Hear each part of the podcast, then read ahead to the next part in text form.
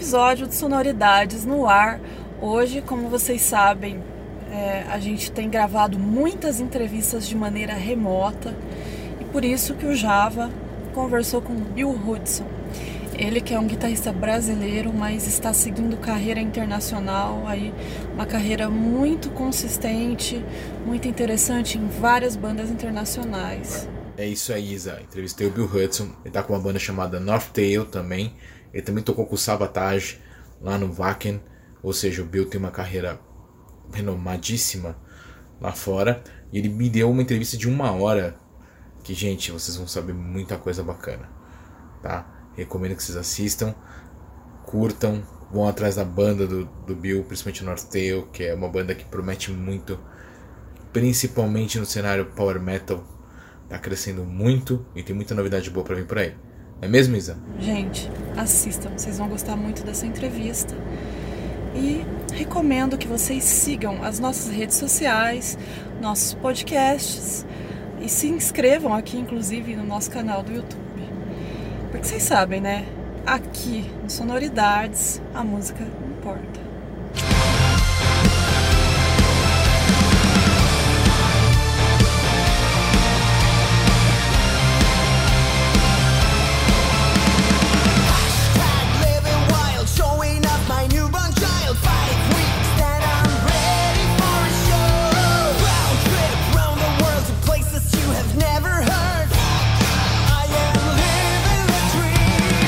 Meu caro Bill Hudson, bem-vindo ao Sonoridades.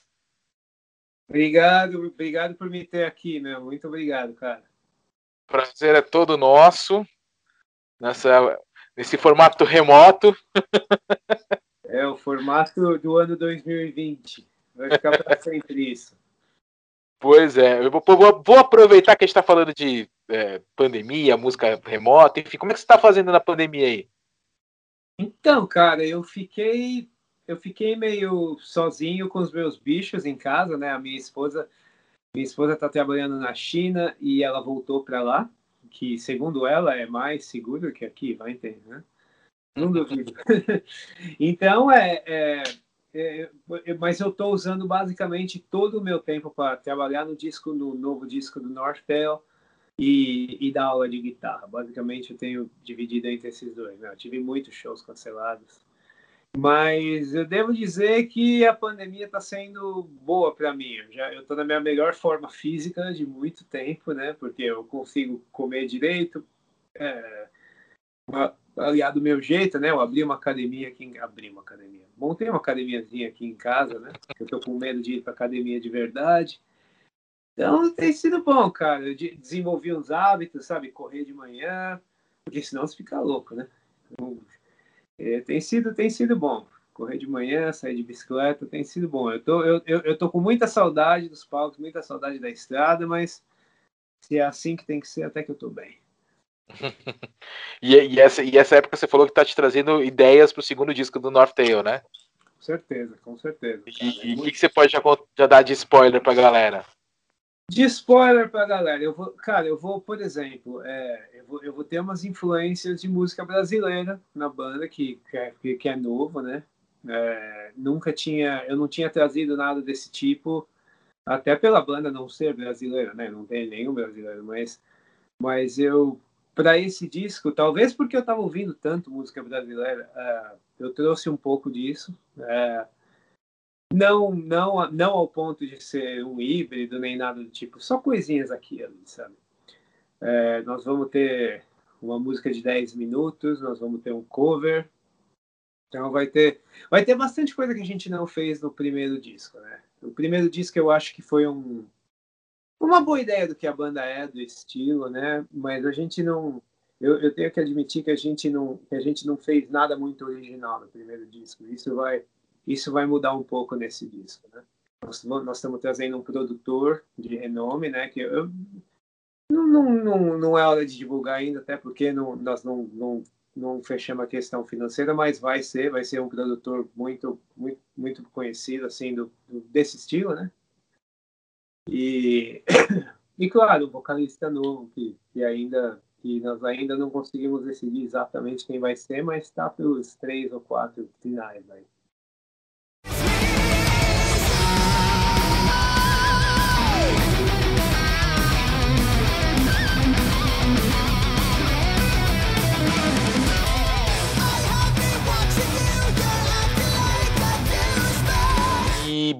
O primeiro disco, como é, que, como é que foram as gravações? Porque assim, o primeiro disco ele, ele, ele resume o Power Metal na, na, na pura essência do que é o Power Metal. E, como é que foram essas gravações?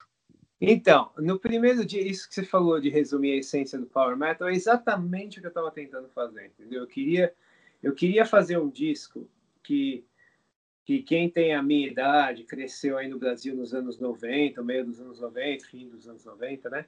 É, se identificasse, porque foi aqui nos Estados Unidos esse, esse som power metal que a gente na época nem chamava disso, a gente chamava de metal melódico, né? É, esse som nunca pegou aqui nos Estados Unidos, nunca, nem hoje, nem hoje, né? Hoje talvez mais do que nunca, mas nem antigamente, nunca foi uma coisa aqui. Mas eu sempre, eu sempre quis fazer, desde aquela época época, sabe? E nunca, nunca tinha dado certo. Aí no Brasil eu tentei com os amigos, até entrei em bandinha aqui e ali, mas nunca deu certo. Aí passou os anos, o pessoal se desinteressou por esse estilo, né? Não, não sei lá, por 10 anos ninguém estava nem aí. E eu, finalmente, de uns anos, sei lá, uns 3, 4 anos atrás, eu comecei a ver as pessoas se, se interessando de novo. E finalmente eu achei o vocalista Christian Erickson, que estava saindo do Twilight Force na época, que é uma banda que eu acho bem legal. E aí, aí eu falei, legal, agora é hora de fazer esse disco, né? É, de fazer o disco que eu queria eu queria, para o primeiro disco, e que isso fique bem claro, eu tenho falado nas entrevistas, para o primeiro disco, a ideia era essa, que você ouvisse e falasse, nossa, onde que eu ouvi isso antes, sabe? Tipo, num Stratovarius, Hammerfall, Halloween, o que, que é isso? Era, é, isso que eu queria criar com esse disco, sabe? Porque, porque eu acho que, que tem muito power, muita banda de power metal, que se chama de power metal, mas que, que tem um estilo meio diferente, só é power metal porque o vocalista canta em vez de berrar, sabe? Eu queria, não, não, não, não, não. Essas são as melodias alegrinhas e tal, eles estão perdendo a essência do negócio. Enfim, quanto à gravação, foi feito da forma mais orgânica que nós pudermos fazer, né? Porque todo mundo mora em lugares separados. Nosso batera Patrick Johansson, que já tocou com Malmsteen e Wasp, ele mora aqui na Flórida, duas horas de mim, e a gente ensaia junto. Então a gente tenta ser banda o máximo que dá, porque só tem nós dois no mesmo no mesmo estado, né? Aí tem tinha tinha dois caras na Suécia, agora tem um, né? E que é o Michael Planefeld, baixista, e o Christian Erickson, o antigo vocalista. E o Jimmy Pitts, nosso tecladista, está nos Estados Unidos, mas em Missouri, no meio do nada, longe pra caramba, é como se fosse outro país mesmo. então, é, a gente gravou, eu e o Batera, a gente fizemos junto, né, no mesmo estúdio e tal. Também não é tão verdade assim, eu gravei muito na minha casa, né, eu não, não, não quis ficar muito tempo no estúdio, eu fiz algumas coisas só. Fiz muito em casa. O resto dos caras todo mundo fez em casa. E aí nós contratamos o Jonas Kjellgren, que é um, um produtor sueco que fez o novo disco do Sabaton. E, e para mixar, né? Mixar e masterizar. Mas eu produzi, né? E, e a gente fez o disco sozinho. É, que não vai ser o caso com esse novo. Mas foi muito a história toda da banda, de, de, desde o começo, de quando a gente acabou uh, sendo assinado, é tu, aconteceu tudo meio de uma vez, então a gente meio que fez o disco, né, montou a banda, gravou o disco, assinou o contrato, meio que tudo de uma vez só. Legal, tudo na empolgação. Basicamente, basicamente tudo na empolgação e foi dando certo, né, cara? Eu, não, eu, eu, eu sempre fiquei. É eu, eu, não tinha pretensão de ter gravador, não tinha pretensão de fazer turnê. Quer dizer, é, esse seria o, o, o resultado ideal, mas eu não esperava, sabe? Eu, eu montei, falei, ah, se der certo, legal, se não der, legal, e foi, foi dando certo. Tá, vamos tentar falar com o gravador? Ah, viu que o Blast fechou aqui, vamos tentar fazer isso. Tudo deu certo, sabe? Muito legal. Tudo se, tudo se encaixando. Isso. E, e, é a sua primeira banda, banda, que eu digo assim, que você montou, que você é, organizou, que você trabalha como um compositor principal, assim, é a primeirona. Primeira, cara.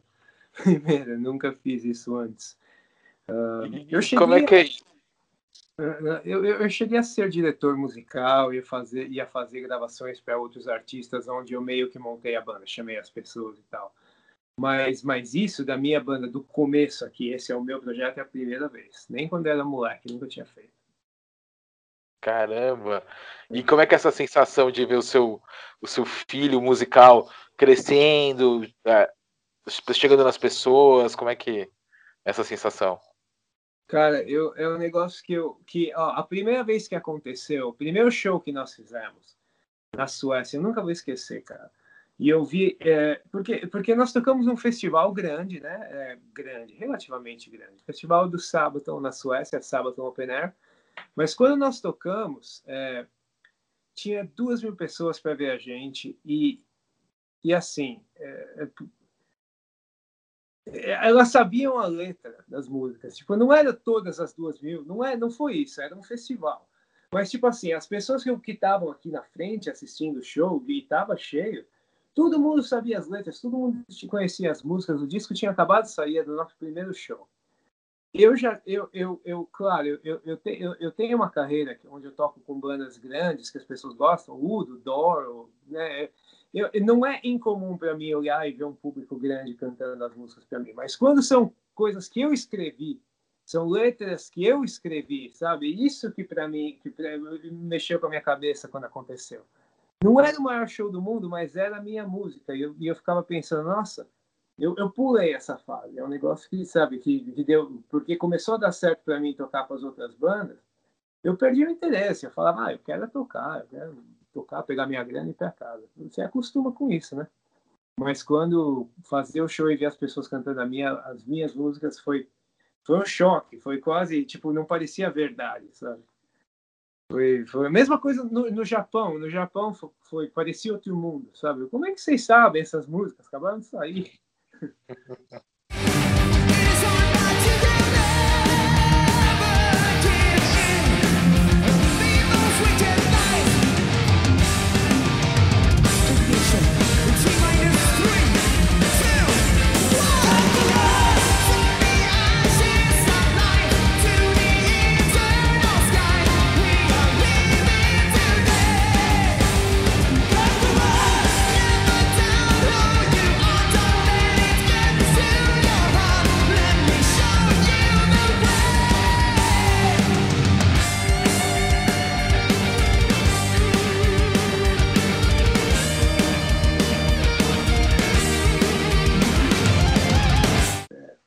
bem legal, cara.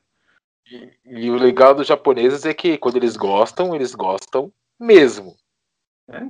Nós, nós, cara, nós fomos lá tocar nosso segundo e terceiro show, né? Eu não esperava nada. Aí nós fizemos uma quantidade X de merchandising, tinha dois shows, né? Fizemos uma quantidade X de merchandising que eu também não queria perder dinheiro, né? Cara, antes da gente subir no palco no primeiro show já tinha acabado tudo. Já no, no, dia seguinte não tinha merchandise, não, não, foi legal pra caramba, cara. O Japão é, o Japão é o melhor lugar para começar uma carreira de uma banda, com certeza. Sabe? Se, se, é um país que te respeita, é um país que você vai e recebe para tocar, um país que você, que você vai tocar numa boa estrutura, as pessoas vão te respeitar, o público vai respeitar. O Japão é, é outro mundo, cara. É, é, é uma, eu acho que é o sonho de todo músico, né? É. É engraçado isso, porque eles sabem disso, né? Os japoneses já ouviram tanto isso. Eu estava dando uma entrevista para uma revista Young Guitar e eu mencionei isso, né? Falei, sempre foi meu sonho vir para cá, que era a segunda vez, né? Com a banda era a segunda é, quer dizer, a segunda vez na minha carreira, a primeira com o Northtail. Aí eu falei, aqui é a minha segunda vez, eu adoro vir para o Japão, não sei o quê. Enquanto eu falava, a tradutora começou meio a, a dar uma risadinha assim, né? Eu falei, o que, que é engraçado? Eu falei, você ouve isso toda hora, né? Eu falei, é, todo mundo fala, todo mundo eles sabem disso, eles sabem que o resto do mundo não é assim. Mas é a mesma coisa com a América do Sul, cara. A América do Sul é parece jogo de futebol, shows. Sente dói o ouvido, assim, é legal pra caramba. E do, do seu primeiro disco com North Tail, qual foi a música mais complicada de nascer, assim, que você lembra? Mais complicada de nascer? Boa pergunta, não pensei nisso até agora, cara. Ah, mais complicado de nascer. Ó, oh, Avengers Are Real, que é a última faixa, é, ela foi bem. É, eu acho que foi a mais complicada. Avengers Are Real é a última faixa do disco e é uma música que eu estava compondo. É, compondo simplesmente, eu tinha melodia de voz e eu não, não tinha letra. Aí eu estava sentado aqui tentando né, escrever alguma coisa. Não, eu não sou um, eu não sou um puta letrista, mas eu escrevo algumas letras. Né, e essa eu queria escrever.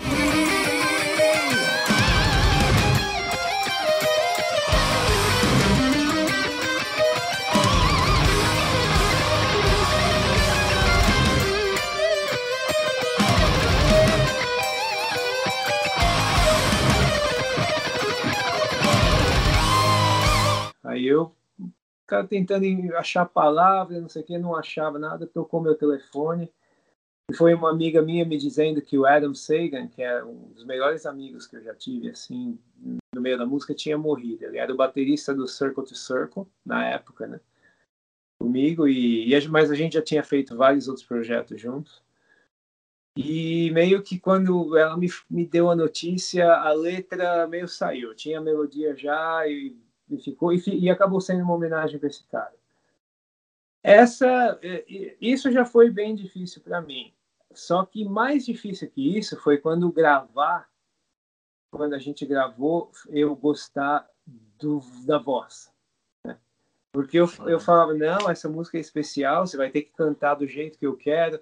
Porque é muito rápido, sabe? A melodia, a melodia dessa voz é, é muita, muita nota, sabe? é muita coisa. Mas eu fiz de propósito. Eu falei, essa parte aqui que é muita nota, esse, esse verso, a ideia, eu estava pensando, não estava pensando Halloween, eu estava pensando Slayer.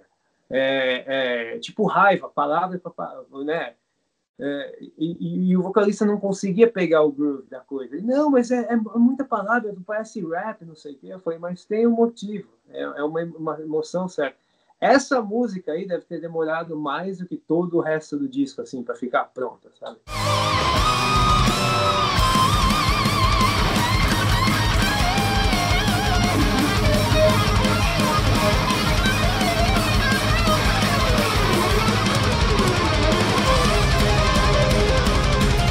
É, por esse motivo. E até hoje não ficou. Para falar a verdade, eu ouço assim no, no disco, eu falo, ah, é 98% do que eu queria, sabe? Não ficou do jeito que eu queria. Ah, e agora você levantou a lebre para a pergunta capiciosa. Você regravaria ela? Provavelmente eu vou fazer isso um dia. Um dia, é, porque eu tive, eu tive, né, eu tive vários problemas com o nosso vocalista antigo, várias coisas uhum. foram, começaram com essa música, quando a gente estava fazendo o disco. Várias coisas eu acabei aceitando e tal, mas é, um dia, um dia, sei lá, se, se, se, a, se a banda chegar ao ponto de das pessoas se importarem, eu, eu quero fazer uma bonus track, seja uma regravação dessa música, com certeza. Legal. E você, antes, antes de a gente chegar na tua parte com o Circle to Circle, enfim, todo o círculo de Savatage, que eu sou um suspeito para falar que eu gosto muito, eu vou continuar no, no, no North Tail, porque você falou que você não é um exímio letrista. Uhum. Mas uma coisa legal acompanhando o disco é que a construção das melodias das músicas e, e da, da, parte da guitarra, como você foi escolhendo as notas, elas vão meio que conversando entre si. Cada música meio que complementa a outra, né? Elas meio que se conversam, né? Isso, isso. Tem. Tudo começou essa banda inteira, toda a história dessa banda começou com, com uma música chamada Shape Your Reality, ok? E, e Shape Your Reality era, é, é, um, é, um, é um, um conceito que as, as eu acho que é, eu acho que são mais as mães latino-americanas que são um pouco mais são um pouco são um pouco mais envolvidas na vida dos filhos, porque eu ouço isso bastante. Mas uma coisa que eu ouvi, eu sempre ouvi da minha mãe era era é, é, é, né, você pode ser o que você quiser, você tem que mentalizar. Aí saiu, né, no, no ano 2000 e, sei lá, 2003, 2004, saiu aquele filme O Segredo, né, The Secret, uhum. que basicamente era, era, era, de, era esse conceito, não sei o quê. E, cara, e, e é batido, mas é uma coisa que eu sempre acreditei. E, e, e, e, eu acreditei porque eu vi provas na minha vida, sabe? É, eu não acho, eu, eu, eu acho, eu, eu, acho que a ciência ainda vai descobrir, sim, que a sua mente tem o poder de fisicamente fazer as coisas acontecerem, porque nada explica a minha carreira. A minha carreira aconteceu exatamente como eu queria quando eu era moleque. Eu falo que eu, é, eu era moleque, eu acreditava em Deus, eu rezava pelas coisas que hoje eu tenho, né? Então, é, Shape Your Reality foi foi foi isso, era uma música falando desse conceito, forme a sua realidade. Tudo, todo, todos os problemas, todos os seus obstáculos estão, aqui, estão na sua cabeça. Só você que pode mudar. E na época que eu compus essa música, o obstáculo que eu estava tentando mudar era justamente ter a minha própria banda, sabe? Eu tinha, eu já tinha, eu já, eu já tinha feito tudo que eu queria, né? Eu já tinha, eu já tinha tocado nas bandas que eu queria, eu já tinha tocado nos festivais que eu queria. Aí, por um tempo, eu fiquei, fiquei encanado na do dinheiro. Eu falava, não, mas eu ainda não vivo só de música. Aí chegou, tá bom, agora eu vivo só de música, comprei uma casa, tudo que eu queria aconteceu. Mas ainda tá faltando alguma coisa. Que aí foi a história da banda, né? A minha própria banda, minha própria música. Então, essa foi a primeira, foi a, foi a perfeita perfeito primeiro passo da banda, porque eu estava literalmente tentando formar a minha realidade. E é, essa música, a letra é minha, Avengers Are Real, a letra é minha, mas o resto das letras do disco não são minhas, são do, são do vocalista, né? Mas acontecia muito que ele escrevia uma ideia ele, e ele me mandava, eu falava, ah, legal, não sei o quê. Uh, aí eu mandava as minhas ideias de volta tal, mas sempre respeitando né, a forma dele de escrever. E, e eu achei que acabou ficando da mesma forma. Ele, ele escreveu várias coisas que tinham a ver com esse assunto.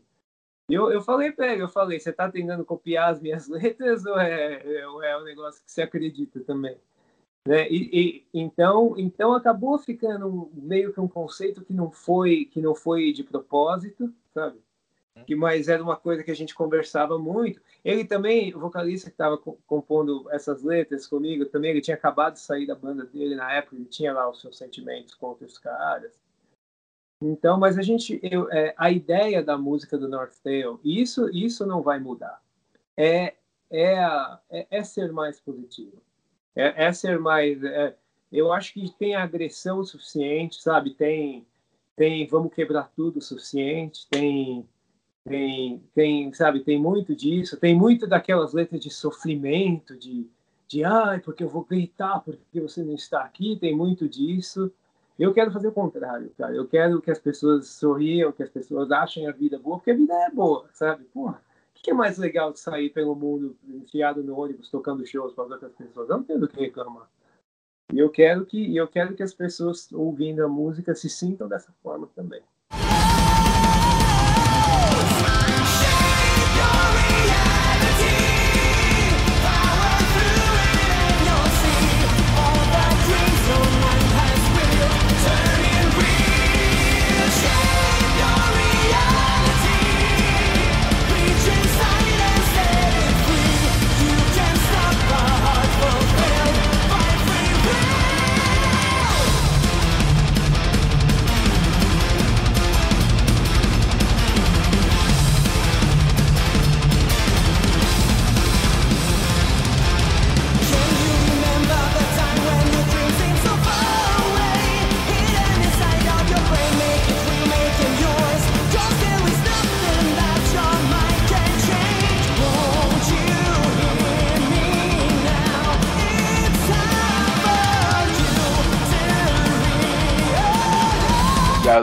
Músicas do North Tail, a pegada é pra cima. Né? É sempre no, no upbeat, né? Sempre. A ideia, é, a ideia é que você tá no carro, você vai acelerar. e, bom, você, a sua escola de, de, música é, sempre foi o Power Metal, mas você fez uma carreira por bandas correlatas e outras bandas não tão próximas ao Power Metal. É. Eu, vou, eu, vou, eu vou voltar para sua fase com o Circle to Circle que a gente mencionou, porque você tocou com o Zack Stevens, depois uhum. tocou com o John Oliva, depois você tocou com os dois, e você tocou no Transiberian, que é tipo o Salvatage com anabolizantes. Isso. boa, boa como é que foi, como é que foi toda essa, essa, essa esse meandros aí, essa, essa, essa questão de até chegar num projeto que é consideravelmente, acho, o maior musical rock and roll, né? É, natalino do mundo, assim, né? De certa forma. E, e, como é que é essa experiência, inclusive que você tocou com o Alpitrelli, né? Que foi seu diretor musical, e você é fãzão dele. Né, como é que foi tudo isso aí, né? E o que, que isso te trouxe por Noftail? Nossa, cara, é, é, tudo. É, bom, falando né, daquele, daquele assunto da, de formar sua própria realidade, né? Quando eu era. É, eu vou levar lá atrás é, por sentimentos pessoais. A história não precisava ser tão longa, mas eu vou levar. É, quando eu era moleque, cara, eu tava no colegial. Tinha 17 anos, sei lá. O Al saiu do Sabotage para ir tocar no Megadeth. E eu era muito fã da banda nessa época. Também não sei se eu era muito fã. Eu era fã. Eu tinha visto eles algumas vezes, tinha visto Monsters of Rock, tinha os CDs e tal. Mas é, eu, eu, tinha uma namorada, foi minha primeira namorada. Ela, e ela, ela se dizia a minha assessora de imprensa, né? E ela falou: Não, eu vou te arrumar uma vaga no Sabotage e tal. Mas, cara, isso é 2000, 99, sei lá. E ela mandou um e-mail para alguém, que até hoje eu não sei quem é, que era de um fã-clube, não sei o quê. E essa pessoa respondeu para ela e disse e disse: "Ah, eu vou eu vou conversar com o Chris Caffer e eu te digo qual é o próximo passo". Quando a gente recebeu essa resposta, de novo, isso é o ano 2000, não é hoje que você escreve no Facebook e a pessoa te responde. Nessa época não existia falar com, com músicos de fora. Assim. É, quando essa resposta chegou, eu enfiei na cabeça que eu ia entrar no Sabotage. Não sei, não sei, entrou na minha cabeça que ia acontecer. Mas obviamente não aconteceu. Mãe nunca, nunca, nunca mandou outro e-mail. Ele já, ele já tinha o Jack Frost, que hoje eu falo que eu falo que se fosse hoje eu tinha sim pego a vaga. Mas pegaram o Jack Frost que não, que não, que sei lá, que foi o que foi. E, e eu esqueci da história, né? Eu fui, fui estudar, fui para faculdade e tal. Quando eu cheguei nos Estados Unidos, é, é, o primeiro lugar que eu cheguei aqui foi Tampa, Flórida, que é uma cidade daqui uma hora e meia daqui, que é onde o pessoal do Sabotage está baseado. Mas eu fui lá porque eu fui para lá porque tinha um amigo lá. Mas eu fiquei com isso na cabeça, falando, pô, eu precisava achar esses casos do Sabotage por aqui, né? Porque se eu achasse, eu podia. Tem várias coisas que eles fazem, tem Circle to Circle, John Oliver, tem, eu podia acabar fazendo uma dessas bandas, né? Não sei. Aí eu, eu lembro até, na época, eu descobri o endereço do Morris Sound Fui lá até na frente, não fiquei, não tive coragem de apertar a campainha. É, enfim, eu fiquei com isso na cabeça e passou mais alguns anos, minha carreira começou, eu entrei no Celador, foi a minha primeira banda e tal, a gente começou a fazer turnê. Aí um dia no Prague Power, aqui nos Estados Unidos, o Zac estava no backstage. Aí eu olhei assim, porque ele estava participando, né, com alguma banda lá, eu olhei e falei, caramba, o Zac Stevens ali. Aí ele passou por mim e ele é um cara, tipo, ele, a, cabeça dele funciona um milhão de milhas por hora. Assim, ele, por onde ele anda, ele fala com todo mundo, sabe? Ele, também, ele passou por mim e falou alguma coisa e elogiou meu show. Falei, pô, que legal, cara, eu sou muito seu fã, posso tirar uma foto? Aí ele, ele ah, não, pode, claro. Aí eu né, vim, tirei a foto, tenho a foto até hoje.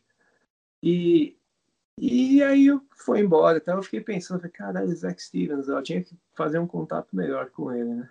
Aí ele passou de novo, conversamos mais um pouco tal. A gente começou a beber junto. Isso é na época que eu bebia. Eu não bebo mais, já faz oito anos, eu não bebo nada. Mas, é, mas nessa época eu bebia muito. E a gente ficou muito, muito bêbado junto. E eu, se você precisar de guitarrista um dia, me liga, me liga. E ele e eu deu, até me lembro, ele me deu um cartão de visita, assim, escrevi meu telefone na mão, cara, e ligou na semana seguinte. E, e, e era para ir numa turnê para o Brasil em 2008.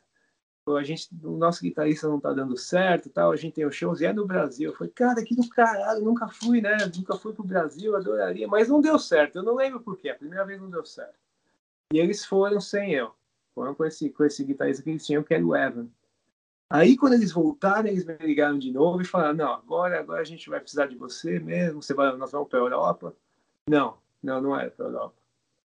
Vamos, ah, foi a primeira turnê americana com o John Oliva. Foi a primeira vez que o Zac e o John Oliva estavam fazendo qualquer coisa juntos de novo, 2008. Essa foi a minha primeira turnê. É, é. Só que eu tinha uma ideia de que a banda era muito maior do que era. Eu não sabia. Os lugares que a gente tocou naquela turnê, eu não acreditava, velho. 60 pessoas. Eu falei, John Oliva ali, não tem ninguém aqui, sabe? Mas nessas eu fiquei amigo também do John Oliva, né? E nessa mesma turnê. E eu falei a mesma coisa para ele um dia. Falei, se um dia você precisar de guitarrista, me liga, não sei o quê. E aí demorou alguns anos, claro. Mas eu fiquei no Circle to Circle, né? Aí eu fiz essa turnê americana com o John Oliva. Eu fiz. Aí eu fui para Europa pela primeira vez na minha carreira. Fui com eles, fiz acho que umas duas vezes. E nisso, né, foi, eu fui conhecendo mais gente, né? Eu fiquei com eu, eu ainda tô no Circle to Circle, tecnicamente, aqui a banda não faz nada. Né? Mas se, se tiver alguma coisa, se, se aparecesse alguma oferta, tal, eu, eu estaria. Mesma coisa com o John Oliver, mas daria a decisão dele. Bom, nós fizemos essa uh, europeia, blá, blá, blá, tentando lembrar aqui o tempo. 2009, 2010.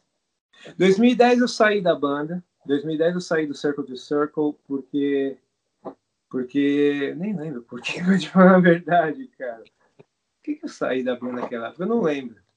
Mas, mas, saiu eu e saiu um monte de gente, assim. Ficou só o Zac e o, e e o baixista na época. E por alguns anos, né, a gente perdeu contato e nesse meio tempo o John Oliver entrou em contato comigo. Eu comecei a trabalhar com o John. Ele, ele sabia que eu sabia as músicas, ele já tinha feito turnê comigo. Então, né, é, o primeiro show que apareceu para é, que eu, eu fazer foi o Streets, que foi o, o, a gente fez o disco Streets inteiro. E eu, cara, eu sabia todas as notas, eu sabia tudo isso desde moleque. Eu sabia tocar. Olha que, olha que eles falaram que esse era o show. Eu falei, nossa, mas aqui, aqui, aqui é muito minha zona de conforto. Sabe? Aqui eu sabia essas músicas eu tinha 15 anos.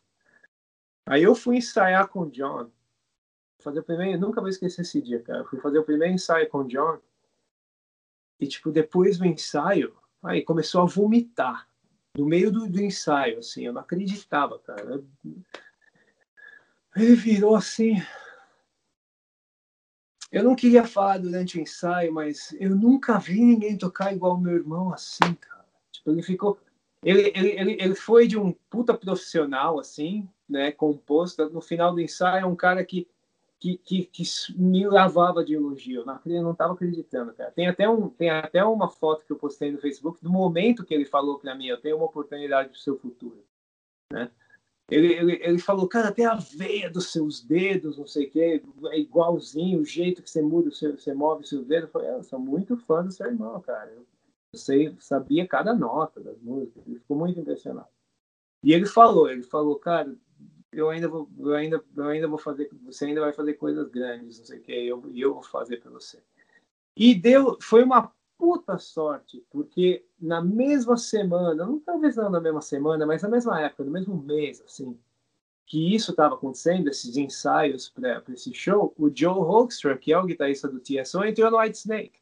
E, tipo, eu, eu, eu tava lá já, não tinha não teve audição, não teve, ah, vamos tentar escolher entre 100 guitarristas. Não, já estava lá. Você é o cara. Não, cara não.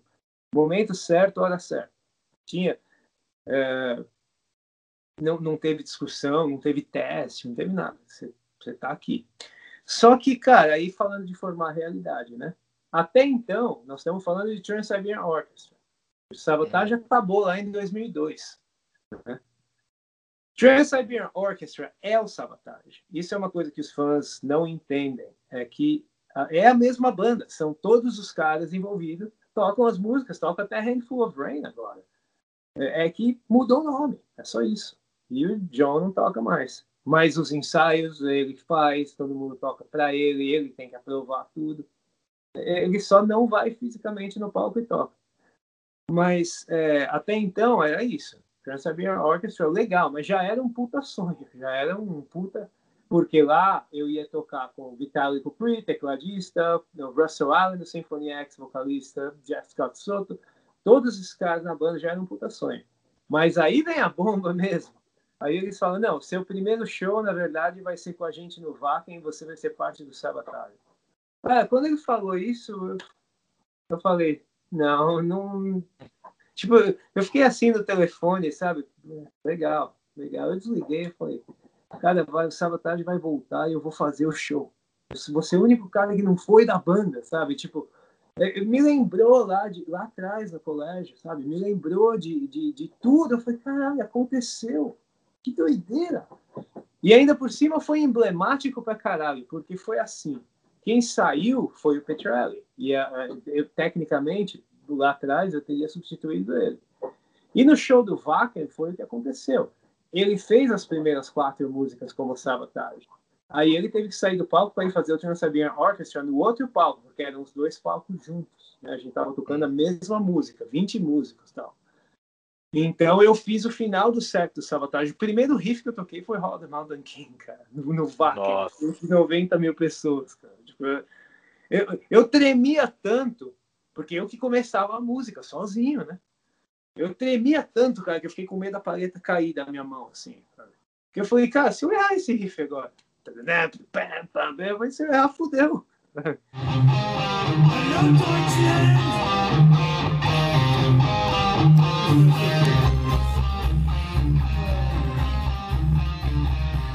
É, e, e, foi, foi, assim, foi emblemático, literalmente. O Al saiu, eu entrei, foi aquilo que eu tinha pensado na minha época de moleque.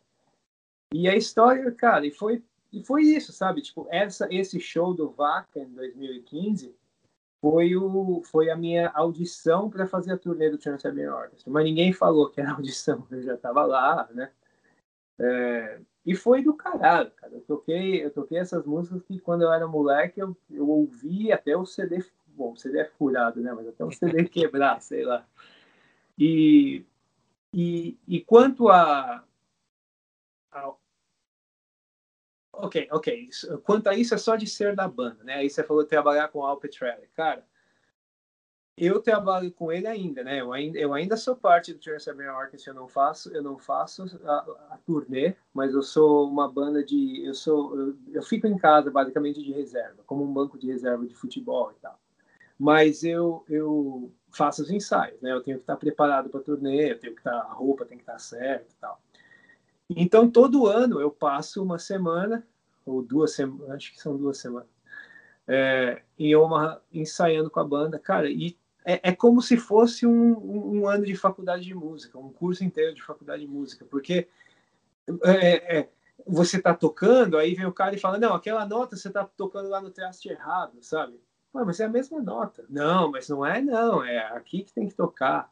Ou, ou um exemplo que eu sempre dou, que eu, Alpitrelli, coisa que você não pensa, cara, negócio, com botão de volume na guitarra, sabe? Fazendo aumentar e abaixar. Eu estava fazendo umas partes, estava com dificuldade, o Al chegou para mim um dia, não, não, você está fazendo isso errado, ó. ó. Pega aqui o botão, faz assim, ó, usa esse dedo, puxa assim. Caramba, nunca pensei nisso, 20 anos tocando, sabe? Ou, ou tipo, ah, quando você paletar, angula sua paleta um pouquinho, assim. Esse tipo de coisa, cara, que não tem preço, sabe? Tipo, trabalhar como... No caso do Al, cara, eu, eu, eu, eu, ele é o que eu quero ser na idade dele, sabe? Tipo, eu, eu ter o feedback direto assim não tem preço, cara. E, e eu acho, e, e quanto à sua pergunta de se, é, como isso influenciou o North Day, eu acho que 100%, porque embora a música não seja, embora a música não seja similar, é, é a mesma época da minha vida. É a mesma, me lembra da mesma época da minha vida, a vibe é a mesma. E, e o Trans-Siberian me, me, me me como é que eu digo? Me me, me deu sucesso suficiente para eu para eu poder tentar o meu próprio projeto. Porque porque dali saiu o Udo do saiu Doro tudo isso veio de lá né?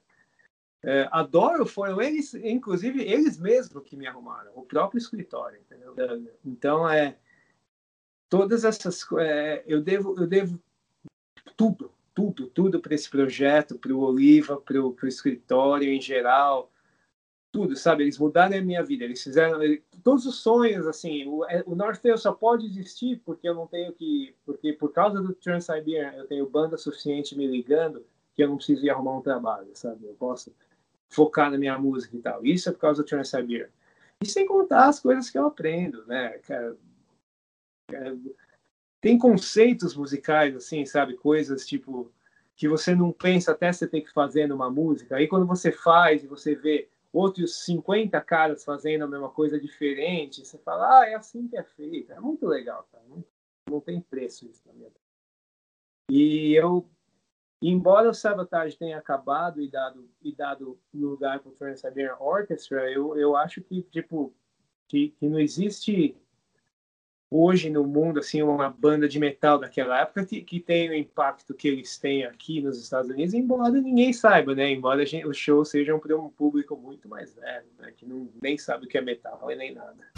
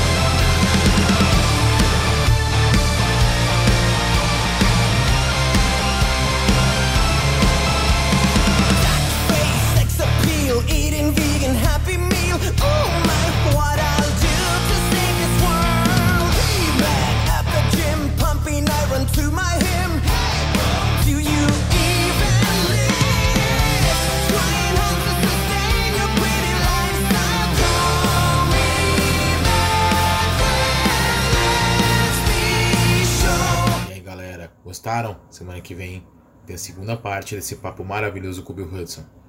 Não perca, segue a gente, curte nosso podcast, se inscreva no canal. A gente se vê semana que vem também.